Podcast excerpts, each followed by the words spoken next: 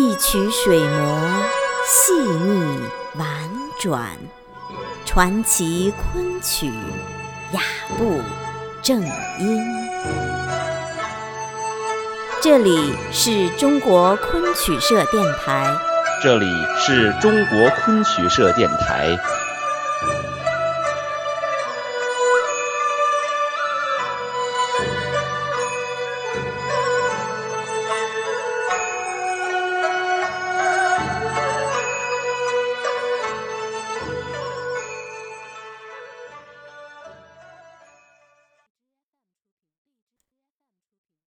欢迎收听中国昆曲社电台，我是欢烟客。今天我要为您奉上的是昆曲小常识：昆曲的曲派二。那上一期呢，我们已经为大家介绍过了。昆曲呢分以下几个曲派：骈起派、昆山派、吴江派、临川派、格律派、本色派、文采派、吴中派、乐中派、上虞曲派、新安曲派、晚上曲派。苏州派、吴门曲派。那上一期呢，我们为大家详细的介绍了骈起派、昆山派和吴江派三派。那这一期呢，我们继续来为大家详细的介绍临川派、格律派、本色派、文采派这四派。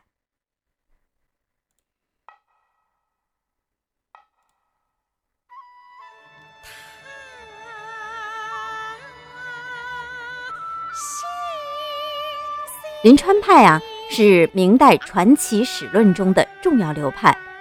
那万历年间呢，戏曲大家汤显祖以临川四梦闻名于世。汤氏啊，崇尚才情与文采，反对吴江派的沈景所强调的声律说。那么，汤显祖所写的这个《牡丹亭》等剧作呢，以浪漫主义的情感说反对道学家的性理说，成就卓越。汤氏呢，并未直接培养门徒，并未有意识的组派，但是由于他艺术影响巨大，有一大批的曲家自动的向他学习，在创作上和理论上呢，形成了一股潮流。那么，因为汤显祖呢是临川人，所以成为临川派。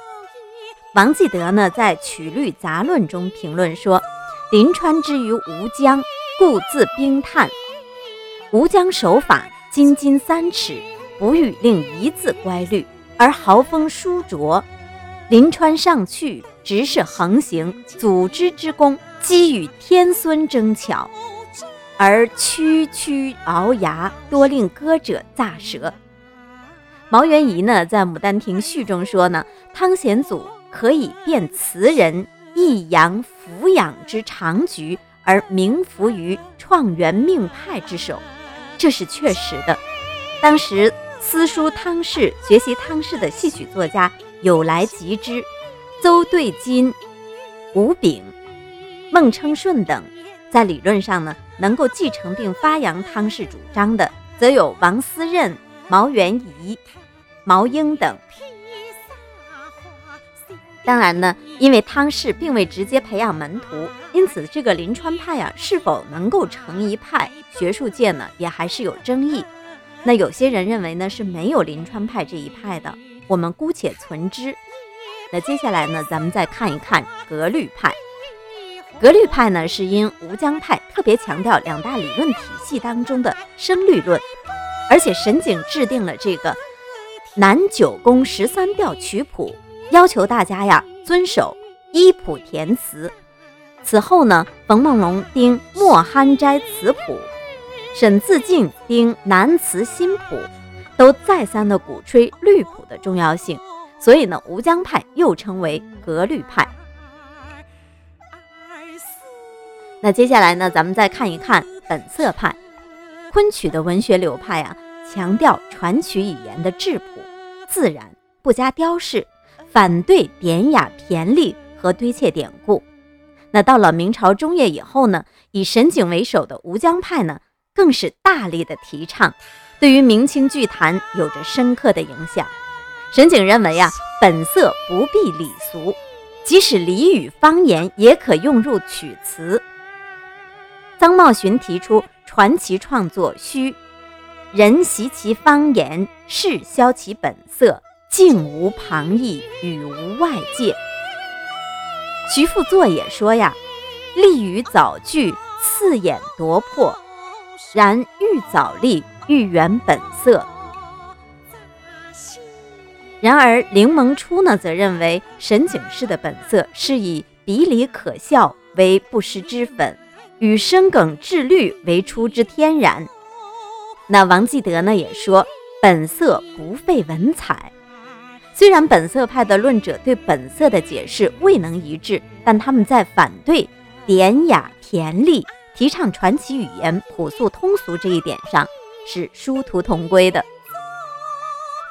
好，那我们接下来再看一看这个文采派。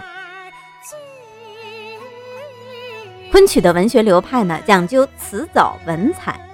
那到了明朝中叶以后呢，临川汤显祖的《紫钗记》《牡丹亭》《南柯梦》《邯郸梦》风靡剧坛，一些剧作家如吴炳、孟称顺等呢，受其影响，纷纷效法，在传奇创作当中呢，用词藻丽，史称临川派，或史称玉明堂派。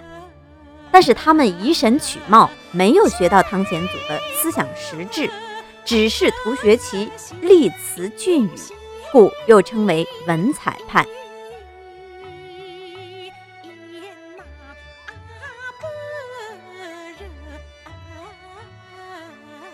本期文案参考吴新雷主编的《中国昆曲大词典》，更多精彩内容，请关注中国昆曲社微信公众账号，输入“昆曲社”的全拼，就可以订阅有声有色、赏心悦目的大雅昆曲微刊了。感谢您的聆听。我们下期节目再会。